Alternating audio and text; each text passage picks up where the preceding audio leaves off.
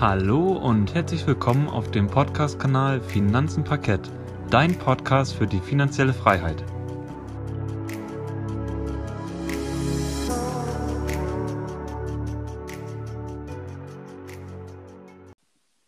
Schön, dass du wieder eingeschaltet hast bei unserem Podcast Finanzen Parkett.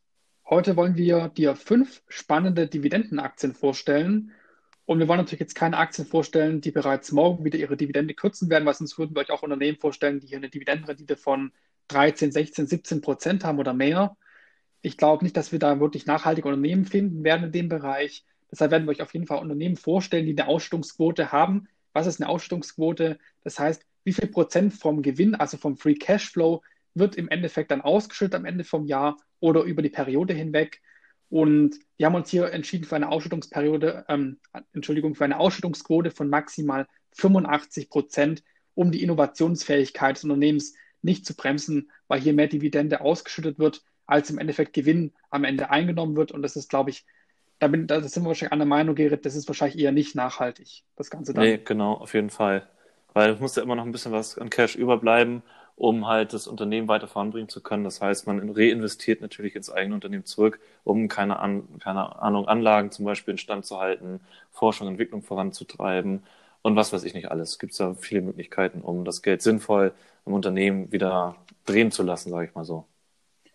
Genau, und ich meine, die Dividende ist auch immer so eine Art Motivation und auch so eine Art Zuckerstück für die Aktionäre. Und auf jeden Fall sollte natürlich die Dividendenpolitik jetzt hier nicht zu viel ähm, Zucker sein, meiner Meinung nach, und eher nachhaltig sein. Das wollen wir hier euch auch nochmal verdeutlichen. Deswegen haben wir uns auch fünf Unternehmen vorgestellt, die wir unserer Meinung nach als sehr nachhaltig ähm, ja, empfinden, was die Dividendenpolitik angeht.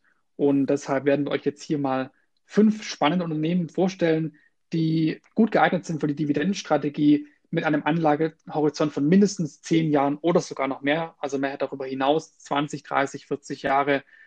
Genau. Ich möchte auch direkt mal mit der ersten Aktie anfangen. Da haben wir beispielsweise die Allianz SE. Das müsste wahrscheinlich vielen Leuten ein Begriff sein. Dieses ist ja ein DAX-Unternehmen und die Allianz ist ja, der, ja in Deutschland der größte oder auch weltweit der größte Versicherer mit einer Unternehmensgeschichte, die bereits im Jahr 1890 begann. Und das Unternehmen hat bereits zwei Weltkriege und etliche Krisen hinter sich gelassen. Und heutzutage verfügt die, über, äh, verfügt die Allianz über einen Kundenstamm von mehr als 100 Millionen Kunden in über 70 Ländern. Das wusste ich gar nicht, dass die so riesengroß sind. Und die Allianz ist vorwiegend jetzt in den folgenden Bereichen tätig, nämlich der Schadens- und Unfallversicherung, der Lebens- und Krankenversicherung und dem Asset Management. Und der Asset Management-Bereich ist wirklich ziemlich groß geworden mittlerweile schon. Die Allianz ver verwaltet nämlich hier Kundengelder in Höhe von 1,6 Billionen Euro mittlerweile. Und die Gebührenstruktur der Allianz in diesem Asset Management-Bereich führt natürlich auch zu enormen Cashflows. Und ich glaube, die Allianz produziert jeden Monat ungefähr 12 Milliarden Euro Umsatz. Sie haben nämlich im Jahr 2019 einen stolzen Umsatz von 142 Milliarden Euro erwirtschaftet. Und ich glaube, das ist sogar mehr als SAP erwirtschaftet hat an Umsatz. Bin mir jetzt aber gar nicht ganz sicher. Und aber auch die anderen Bereiche, also die Schadens- und Unfallversicherung, aber auch die Lebens- und Krankenversicherung, bieten durch ihre langen Vertra Vertragslaufzeiten für die Allianz wirklich eine ja, einen kalkulierbaren Cashflow und auch nachhaltigen Cashflow. Und deswegen ist die Aktie auch bei sehr vielen Investoren sehr beliebt. Und momentan ist die Aktie eigentlich meiner Meinung nach wirklich sehr günstig bewertet. Wir haben eine Dividendenrendite von jenseits von 5% momentan. Und die letzte Dividende 2000, ähm, 2019 haben wir von 9,60 Euro erhalten. Und der Kurs steht aktuell bei 199,40 Euro. Also haben wir ungefähr ja, die 4, 5 Prozent Dividendenrendite erreicht. Also haben wir hier auf jeden Fall einen ordentlichen Cashflow, den hier die Aktionäre auf jeden Fall erwarten können. Und die Dividendenpolitik der Allianz sieht nämlich vor, dass ungefähr 50 Prozent des Gewinns an die Aktionäre ausgeschüttet werden. Also ich bin wahrscheinlich ja mal gespannt, ob sie in 2020 die Dividende weiter erhöhen werden oder ob sie sogar die Dividende wieder ein Stückchen absenken werden oder nicht so stark erhöhen werden, weil sie ja die, die Politik haben, dass sie nicht mehr als 50 Prozent vom Gewinn an ihre Aktionäre ausschütten. Genau, auf unserem Finanzblog finanzenparkett.de haben wir nochmal die gesamten Geschäftszahlen, aber auch die ja, Umsatz nach Segmenten und nach Regionen nochmal aufgelistet. Da kannst du gerne nochmal vorbeischauen, lieber Zuhörer. Genau, Gerrit, du hast jetzt ja auch nochmal ein anderes Unternehmen mitgebracht und ich würde sagen, stell uns doch auch mal dein Unternehmen vor, welches du jetzt hier mitgebracht hast. Ja, sehr gerne, Janik. Und zwar ist es ein Telekommunikationskonzern, ein amerikanisches vielmehr. Und nein, es ist nicht AT&T, sondern Verizon Communications. Und das Unternehmen wurde im Jahr 2000 gegründet, hat derzeit eine Marktkapitalisierung von ja, knapp 200 Milliarden Euro und der Kurs beträgt um die 49 Euro und hat zuletzt für das Jahr 2020 eine Dividende von etwas mehr als 2 Euro ausgeschüttet. Also das ist eigentlich ja in US-Dollar angegeben. Ich habe das aber halt zu dem aktuellen Währungskurs, sage ich mal so, US-Dollar zu Euro, ähm, umgerechnet gehabt und dann sind es ungefähr etwas mehr als 2 Euro.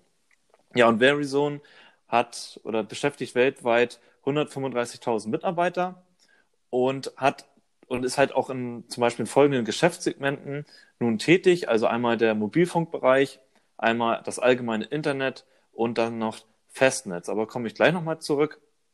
Und neben AT&T gehört jetzt Verizon im Bereich der Mobilfunksparte mit zu den größten amerikanischen Mobilfunkanbietern, weil sie hier etwas mehr als 100 Millionen Kunden im, ja, in Amerika haben. Und ähm, das ist jetzt nur der Mobilfunkmarkt. Und des Weiteren zählt halt das Privatkundengeschäft, aber auch Geschäftskunden allgemein zu denjenigen, die halt die Dienstleistung oder das Angebot von Verizon nun nutzen. Und ja, parallel zu diesem ganzen, sag ich mal, Dienstleistungsgeschäft vertreibt das Unternehmen aber auch noch, ja, so Headsets, also so ein paar ein bisschen Zubehör, so Akkus, Schutzhüllen für Handys und aber auch allgemein Tablets und Smartphones von zum Beispiel Samsung, Apple, ich weiß nicht, HTC gibt es wahrscheinlich auch noch, Motorola, ich weiß ich aber gar nicht mehr so genau. Auf jeden Fall haben sie da, sind sie da auch aufgestellt und verdienen darüber ein bisschen Cash.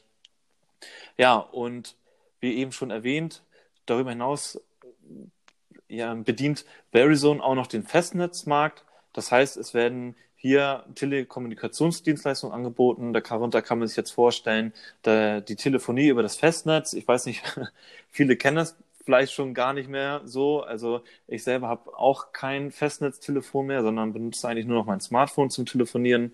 Dann auch das Streaming von Daten. Allgemein die Internetzugänge werden bereitgestellt, aber auch zum Beispiel die Ausstrahlung von diversen Fernsehkanälen. Das ist alles, fällt unter diesem Segment Festnetz. Ja, und der Nettoumsatz von Verizon, der verteilt sich nun wie folgt. Also den größten Umsatz macht die Sparte mobile Dienste mit knapp 84 Prozent Anteil und der Bereich ja, Festnetz, der macht hier halt allein dann die restlichen 16 Prozent aus. Um das mal so ganz grob aufteilen zu können. Ja, und die Dividende, das ist dies auch über die letzten Jahre gut ähm, angewachsen. Zum Beispiel gab es im Jahr 2016 noch ähm, 2, oder 2, ja, 2 US-Dollar ähm, an Dividende und ist jetzt auf 2020 auf 2 US-Dollar und ich sag mal 50 US-Dollar-Cents quasi angewachsen. Also die ist natürlich jetzt nicht in, im Wachstum so stark gewesen, die Dividendenausschüttung, äh, die Dividende, aber ich sag mal so, sie haben kontinuierlich die Dividende über die letzten paar Jahre erhöht und das ist natürlich für Dividendeninvestoren ähm, an der Stelle natürlich auch wichtig. Also sie haben sie nicht gesenkt, sondern stetig erhöht und ja, von daher ähm, haben wir hier Verizon mit in unserer Vorstellung aufgenommen. Gerrit, ich würde jetzt noch mal eine Sache ganz gern hier einwerfen und zwar, jetzt werden sich bestimmt einige Zuhörer fragen, aber AT&T hat doch 8%, die sind doch viel besser von der Dividendenrendite her. Warum haben wir jetzt uns gegen AT&T entschieden? Ich vermute mal, du wirst wahrscheinlich wissen, warum wir jetzt gegen AT&T ähm, entschieden haben hier in dem mhm. Bereich. Mhm. Ja, also es ist natürlich so, ähm, dass AT&T sehr eine sehr hohe, ähm, also sehr viel vom Gewinn natürlich an die Investoren zum einen ausschüttet und aufgrund der aktuellen Situation, dass AT&T natürlich auch, oh, ich weiß nicht, Warner Brothers oder wie die heißen, das ist ja diese, diese Filmproduktion, ähm, übernommen haben in der Vergangenheit, sind sie natürlich auch extrem stark verschuldet. Und ähm, ja, ich glaube, Janik, da vertreten wir die gleiche Meinung hinter so extrem stark verschuldeten Unternehmen, wie es AT&T zum Beispiel ist. Ähm, damit ist kein Blumentopf in der Zukunft geworden, sage ich mal so. Ne? Also das ist ziemlich kritisch, dass das Unternehmen natürlich vielleicht eventuell äh, den Bach runtergehen kann, wenn es halt nicht vernünftig und sauber wirtschaftet. Das ist das eine. Und ähm, deswegen halt auch diese hohe Dividendenrendite. Der Aktienkurs ist sehr, sehr stark natürlich auch noch gefallen über die letzten ja, Wochen, sage ich mal. Natürlich auch irgendwo Corona-bedingt. Das ist, ist aber die eine Sache. Und ähm, ja, ähm, das ist so der Grund, warum jetzt hier die Dividendenrendite bei AT&T deutlich höher ist, also fast doppelt so hoch. Bei Verizon mhm. liegen wir hier bei knapp 4,2 Prozent, was auch schon äh, nicht schlecht ist, würde ich mal behaupten. Ja, ist ja über dem Durchschnitt, würde ich mal sagen, ne? Also ordentlich. 4,2 genau. Prozent ist eine Menge heutzutage noch. Auf jeden Fall. Nichtsdestotrotz wollen wir ja auch immer noch ein Dividendenwachstum zum einen haben. Ich glaube, das Richtig. hat jetzt AT&T nicht erbringen können. Ich glaube, man sagt ja immer so, eigentlich in der Regel einmal im Jahr wird ja die Dividende irgendwie erhöht. So und ähm, ich glaube, wenn ich jetzt mir AT&T angucke, die schütten jetzt das fünfte Mal in Folge die gleiche Dividende aus. Das heißt, das ist ja ein Quartalzahler und das heißt, man bekommt viermal im Jahr eine Dividende von AT&T ausgeschüttet. In der Regel ist das, das Unternehmen ist dann natürlich nicht dazu verpflichtet. Und nichtsdestotrotz, die, die fünfte Dividende in Folge, ah, da ist jetzt keine Steigerung drin. Das heißt, ich müsste jetzt gucken, äh, wo die jetzt liegt. Weiß ich jetzt natürlich nicht aus dem Kopf. Aber das ist natürlich jetzt kein Wachstum in dem Sinne. Das heißt, AT&T muss natürlich jetzt schon aufpassen, oh, wie gehen wir jetzt mit unserem Gewinn um? Oder wie verteilen wir den richtig? Weil wenn es zu einer Dividendenkürzung kommt, dann kann es natürlich auch dazu führen, dass viele Aktionäre, vor allem die äh, Dividendenaktionäre, die Aktie abstoßen und dann gibt es natürlich ähm, einen Kurseinbruch wiederum. Mhm. Also da muss man natürlich mal, mal ein bisschen drauf achten. Also hohe Dividenden, extrem hohe Dividendentitel sind auch nicht immer, ich sag mal, äh, erfolgreich mit ihrem Geschäftsmodell und wie sie mit dem Geld, äh, mit dem Free Cashflow natürlich umgehen. Ich glaube, das hat so ein bisschen deine Frage beantwortet, oder Yannick? Oder möchtest Richtig, du noch was genau, ergänzen? darauf wollte ich genau hinaus. Also, dass einfach die Ausschüttungsquote von AT&T im Jahr 2020 quasi höher war, wie jetzt im Endeffekt der Gewinn sein wird. Genau. Das heißt, man muss vielleicht sogar wieder Geld aufnehmen, also sich neu verschulden. Um Dividende zu bezahlen, genau. Genau. Gibt es ja auch so mittlerweile schon Unternehmen, die nehmen Kredite auf, um ihre Aktionäre überhaupt noch bezahlen zu können. Und das ist natürlich schon ziemlich gefährlich. Ja, dann komme ich auch direkt zum nächsten Unternehmen, zu unserem dritten Unternehmen, und das ist Walgreens Boots Alliance, besser bekannt einfach nur unter dem Namen Walgreens. Und das ist ein Unternehmen aus dem Einzelhandel, vielmehr aus dem Bereich der Drogeriebranche, also sowas wie DM, Rossmann und eine Apotheke zusammen und wurde halt 2014 gegründet und hat derzeit eine Marktkapitalisierung von knapp 28 Milliarden Euro. Und hat, äh, Walgreens hat zuletzt eine Dividende von etwas mehr als 1,50 Euro ausgeschüttet und beschäftigt derzeit um die 330.000 Mitarbeiter. Ja, in den USA besitzt Walgreens mehr als 20.000 Filialen und gehört somit zu den dortigen Marktführern in diesem Segment also im Bereich der Drogeriebranche. Und ja, Wal Walgreens Apotheken, die sie auch noch besitzen, diese verkaufen halt verschreibungspflichtige, aber auch rezeptfreie Arzneimittel sowie Kosmetikartikel, Hygieneartikel, aber unter anderem halt auch so Lebensmittel und Getränke. Also ich denke mal sowas wie irgendwelche ähm, Nutrition, sage ich mal, also Nahrungsergänzungsmittel in Form von Getränken, aber auch Lebensmitteln und natürlich auch allgemeine Haushaltswaren. Ja, und die, das finde ich ganz cool. Die Medikamente, die man dort beziehen kann, die lassen sich natürlich entweder direkt über das Geschäft abholen, man kann sie übers Telefon ordern, aber auch übers Internet und über den Postweg natürlich bestellen. Und ich weiß gar nicht, Janik, ob man in Deutschland überhaupt schon verschreibungspflichtige Medikamente über den Postweg irgendwie ordern kann. Also ich habe es noch nicht ausprobiert, ähm, weil mir das jetzt so noch nicht bekannt ist. Ich gehe natürlich immer noch zur Apotheke, wenn ich dann mal krank bin. Von daher fand ich das also ziemlich. Mir ist es bekannt, dass es ja diese Shop-Apotheke gibt. Ja. Und es gibt auch Medpacks. Da kann man dieses Rezept quasi online einreichen. Also das funktioniert, glaube ich, auch in Deutschland. Okay, gut. Ich habe es aber selbst noch nicht ausprobiert. Genau, liegt aber vielleicht auch daran, weil ich, dass ich jetzt hier in der Innenstadt wohne und eigentlich direkt eine Apotheke vor der Haustür habe und dadurch ganz gut an die Medikamente rankomme. Wie auch immer. Und neben diesen ganzen Apotheken und Drogeriegeschäft, sage ich mal so, haben sie auch noch bestimmte Einrichtungen für Impfstellen, dann noch Spezialapotheken, Ich vermute mal, keine Ahnung, ähm, Medikamente, die schwer zugänglich sind, verwalten sie dort und verkaufen sie natürlich auch dort. Und dann haben sie auch noch äh, hauseigene Versandzentren. Ja, der Einzelhandel bei Walgreens, der macht jetzt um die 83 Prozent aus. Und der Großhandel, darunter fallen ähm, zum Beispiel 400 so, also die haben 400 Zentren. Und in diesen 400 Zentren, also man kann sich so, keine Ahnung, so Einkaufscenter oder sowas vorstellen oder irgendwelche öffentlichen ähm, Einrichtungen, so im Bahnhof oder sowas, so eine größeren, gibt es ja auch mittlerweile so eine größeren Zentren. Da haben sie mehr als 240.000 Drogeriemärkte, dann noch Krankenhäuser, die dazugehören und Gesundheitszentren sowie Ärzte, die sie bedienen. Und dieser Großhandel, der macht dann die anderen ähm, 17 Prozent ungefähr aus. Ja, die geografische Verteilung in den USA werden um die 76 Prozent erwirtschaftet.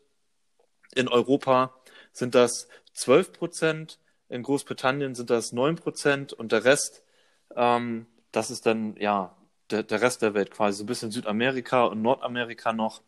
Genau.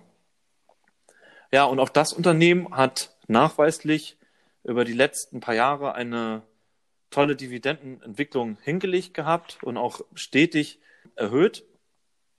Genau, und zuletzt gab es dann eine Quartalsdividende von ungefähr 47 US-Dollar-Cents. Also wenn man das jetzt natürlich ein bisschen hochskaliert, dann liegt man nachher ungefähr bei diesen 1,50 Euro. Das ist natürlich aber immer davon abhängig, in wie schnell das Unternehmen hier die Dividende erhöht, beziehungsweise ja, pro Quartal dann vielleicht das gegebenenfalls sogar anpasst. Ja, das war es einmal zu Walgreens.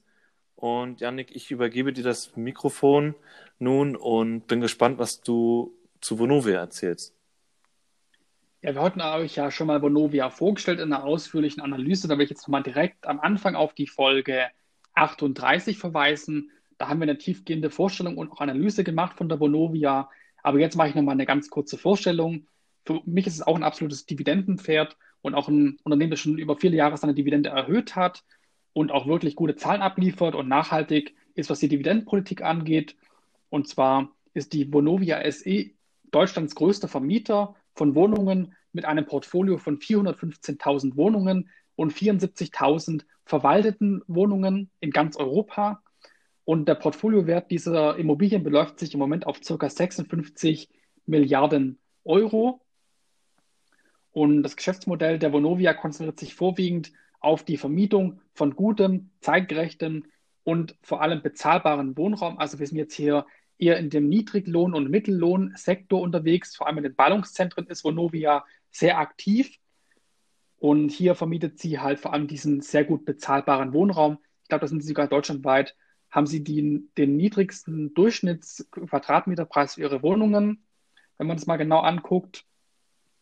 Und aber sie haben auch neben der Vermietung, also neben dem Geschäft der Vermietung, auch noch andere Geschäftsbereiche, wie zum Beispiel vom, der Entwicklung von neuem Wohnraum, aber auch den Verkauf von ja, Bestandsimmobilien und auch von wohnungsnahen Dienstleistungen. Also Bonovi hat auch eigene Handwerker und eigene Hausmeister, was es alles gibt rund um die Wohnungen an Dienstleistungen. Und sie setzen sich auch dafür ein, dass die Mieter altersgerecht wohnen können. Also sie bauen auch die Wohnungen altersgerecht um, also seniorengerecht. Genau. Und zur Dividendenpolitik lässt sich so viel sagen, dass, ähm, dass es im Jahr 2019, also für das Geschäftsjahr 2019, gab es in 2020 eine Dividende von 1,69 Euro und der Kurs steht aktuell bei 58,12 Euro.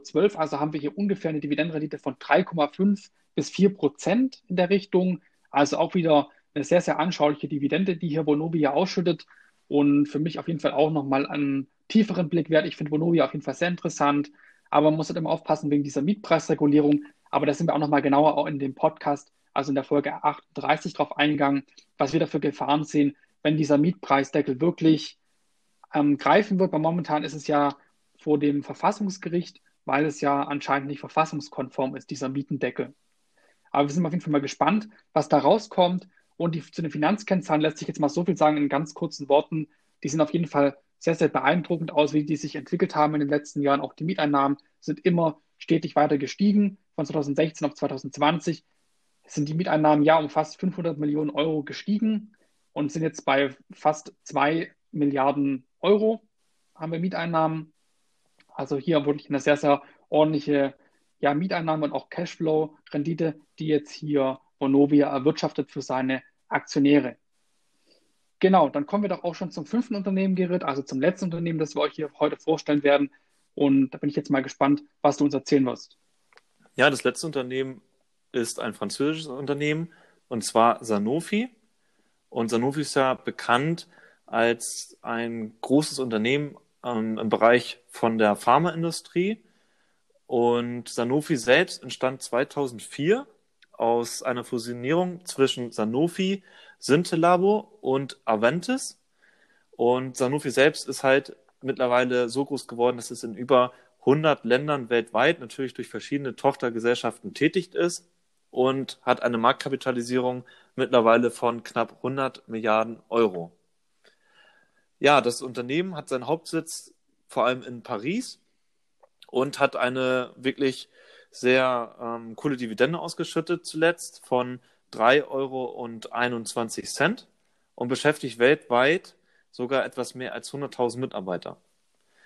Und neben der Entwicklung neuer Medikamente hat sich das Unternehmen auch auf weitere, sage ich mal, Bereiche in der Pharmazie spezialisiert. Darunter fallen zum Beispiel Thrombose, ähm, Onkologie, Diabetes, Stoffwechsel und Herz-Kreislauf, aber auch die innere Medizin.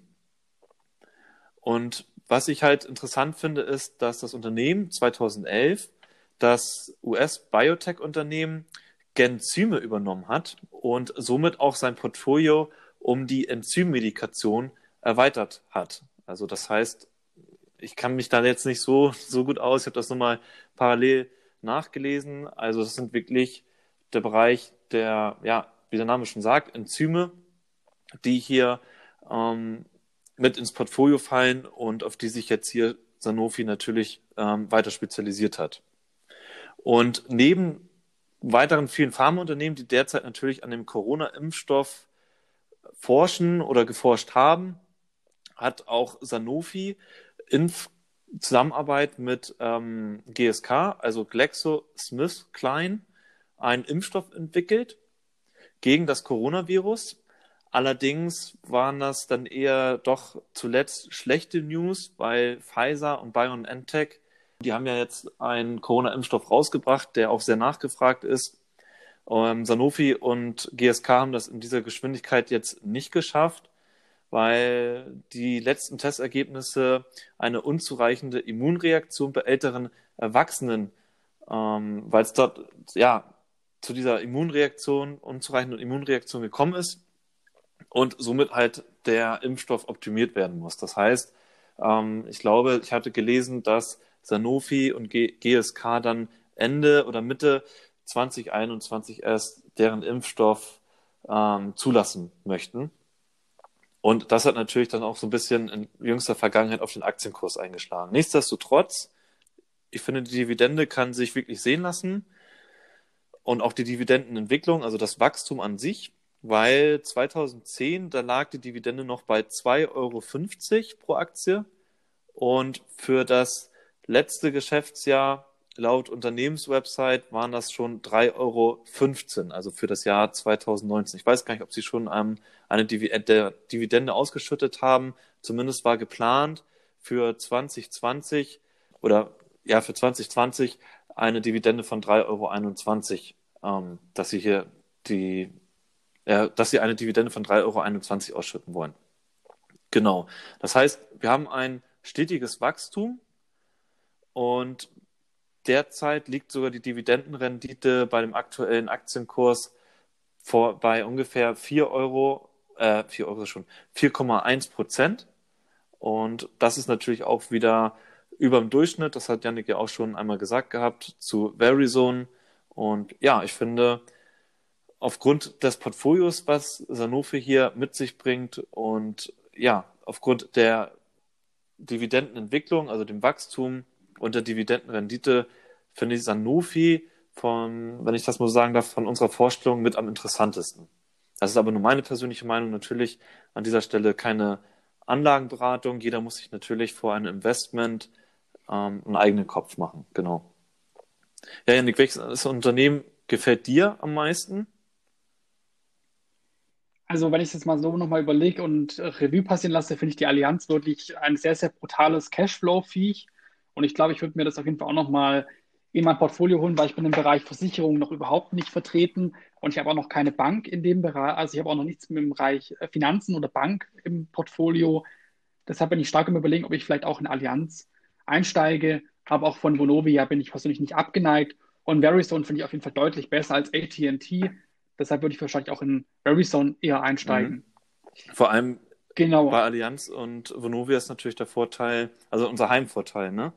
Aufgrund der Richtig. Steuer, die man dann natürlich wieder äh, im französischen Heimat, Heimatmarkt natürlich dann wieder abführen muss. Also ja, von daher. Ja, da muss man auch noch mal ein bisschen aufpassen bei Sanofi. Ich glaube, die Quellensteuer in Frankreich, ich werde dann keine Steuerberatung machen, aber ich habe mal gehört, also ich, mir wurde es geflüstert, dass sie irgendwo bei 30 Prozent liegt, die Quellensteuer in Frankreich, und dass lediglich 10 Prozent anrechenbar sind. Und das würde ich sehr kompliziert, das Ganze zurückzuholen.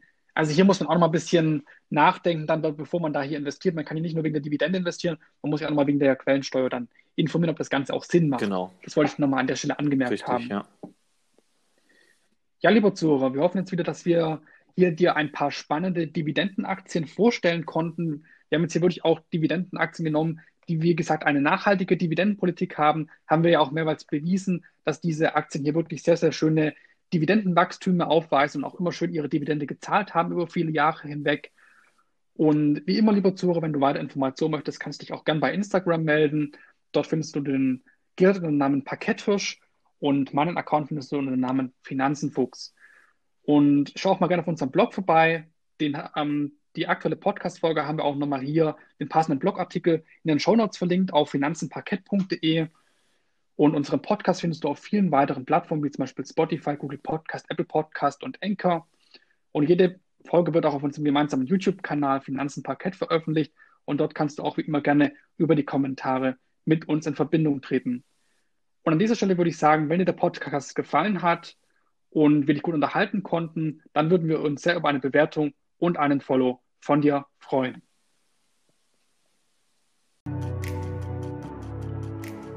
Schön, dass du zugehört hast und vielen Dank, dass du bis zum Ende dran geblieben bist. Wir verabschieden uns für diese Folge und wünschen dir noch einen schönen Tag. Mach's gut und weiterhin viel Erfolg auf dem Weg zur finanziellen Freiheit. Bis zum nächsten Mal und auf Wiederhören.